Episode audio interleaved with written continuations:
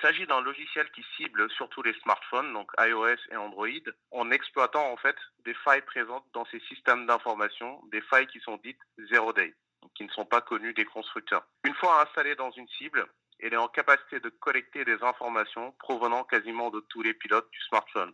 Ainsi, on peut écouter une conversation, lire des messages, localiser et même détecter en fait des mouvements par des capteurs autres que la caméra. Donc voilà, en fait, c'est un logiciel qui en est, je pense, à sa deuxième ou troisième génération avec un fonctionnement similaire à ce qu'on appelle du command and control, c'est-à-dire une capacité d'interagir à distance avec elle en lui donnant des instructions spécifiques. Elle utilise des mécanismes de propagation très sophistiqués également. Est-ce qu'on peut se rendre compte que son téléphone est infecté par ce logiciel? C'est très compliqué, surtout que le logiciel utilise des mécanismes que l'on dit d'évasion qui sont très sophistiqués et qui ne permettent pas à tout un chacun, donc un utilisateur lambda, d'être en capacité de s'en rendre compte.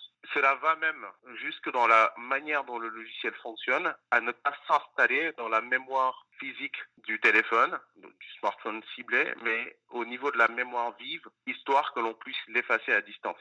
À quelles données, à quelles informations le logiciel a-t-il accès dans le téléphone ciblé et dans quel objectif? Une fois que l'attaquant réussit à atteindre la cible, il a quasiment accès à l'exhaustivité des données qui sont au niveau du smartphone. Que ce soit les messages, des données de localisation qui sont très importantes, surtout pour des États qui veulent, par exemple, traquer un journaliste ou une personnalité. Et ça permet de répondre par ricochet à votre question qui est de dire finalement dans quel but est-ce qu'on utilise ces données.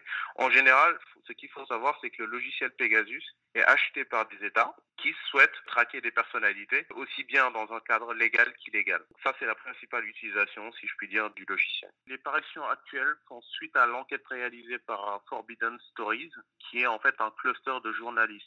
Elle met en évidence un nombre important de contacts téléphoniques qui ont fuité, plus de 1000 personnalités en écoute passive, dont un nombre important de journalistes.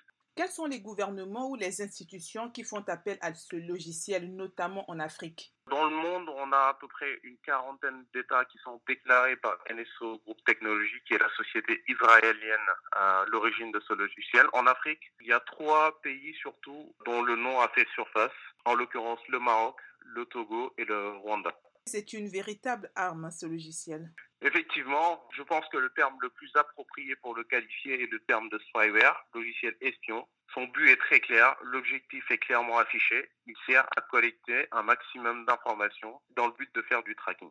Y a-t-il un moyen de se protéger contre ce logiciel Pegasus? Pour des particuliers, c'est une tâche euh, quasi impossible. On va surtout, de manière paradoxale, s'appuyer au niveau des puissances étatiques et des entreprises ou des structures d'ampleur qui travaillent pour dénoncer le cyberharcèlement, la cybercriminalité et toutes les horreurs qui se font aujourd'hui à travers le monde de la cyber pour développer une certaine résilience. Mais le débat est éternel, le point est posé sur la table, les recherches sont en cours, il y a de plus en plus d'initiatives, mais c'est des problématiques qu'on ne connaissait pas, que l'on découvre au fil du temps, auxquelles on fait face et contre lesquelles des moyens sont en train d'être déployés pour lutter contre.